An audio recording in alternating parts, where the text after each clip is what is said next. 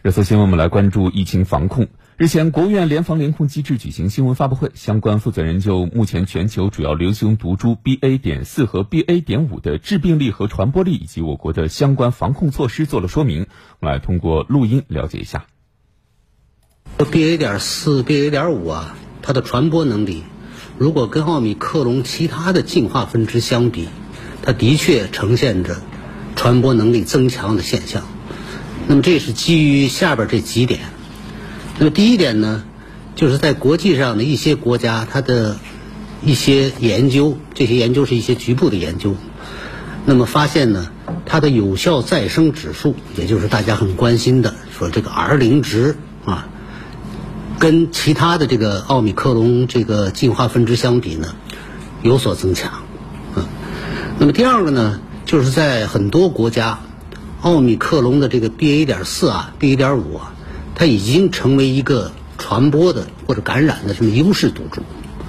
那么第三个情况呢，就是在过去五周五到六周期间呢，在欧洲、在北美已经出现了感染人数数量的一个明显的增加。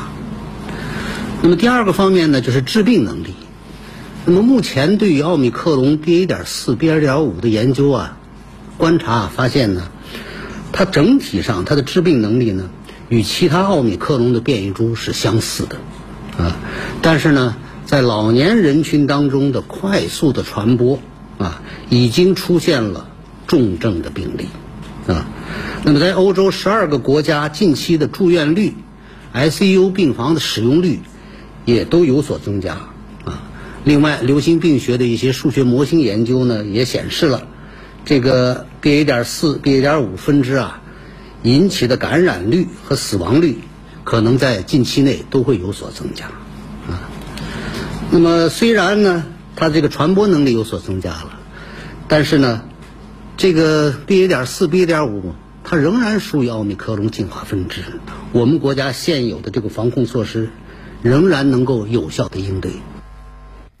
发布会上，专家还介绍，疫情发生以后，如果经流行病学调查、综合风险研判，满足以下条件，就是。感染来源明确、传播链清晰、未发生社区传播，则无需对发生疫情的区域开展全员核酸检测，重点对风险区域和有时空交集的风险人员展开核酸检测。对，因为现在是暑期啊，针对暑期人员流动量加大是否会导致本土疫情风险增加，国家卫健委疾控局一级巡视员贺清华也介绍说，总体上来说，各地。在发生本土疫情后，均能在较短的时间内有效的控制疫情的影响较为有限，各地疫情应对处置能力和效率已经得到进一步提升。嗯，贺清华也强调，随着全球疫情出现反弹，暑期国内人员流动量加大，各地发生本土疫情的风险有所增加。所以说，全国疫情防控形势依然严峻复杂，各地要继续严格按照新冠肺炎防控方案第九版的有关要求，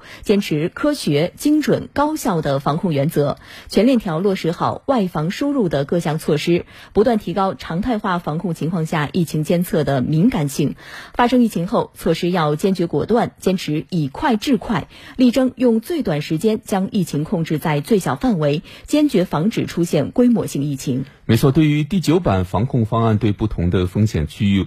划定和管控做了哪些调整？那中疾控专家解答说，在以往的防控工作当中啊，对于有本土疫情发生地，需要划定高中低风险区，便于其他地区及时呃对可能流入风险的呃人员进行排查。同时呢，还需划定像风控区、管控区和防范区啊，便于快速处置本地疫情的传播。那为了进一步简化疫情防控的实际操作，解决两套方案啊、两套风险区域划定工作当中所暴露出的一些问题，第九版防控方案对两套的风险区域划定标准进行了整合，对防控措施进行衔接对应。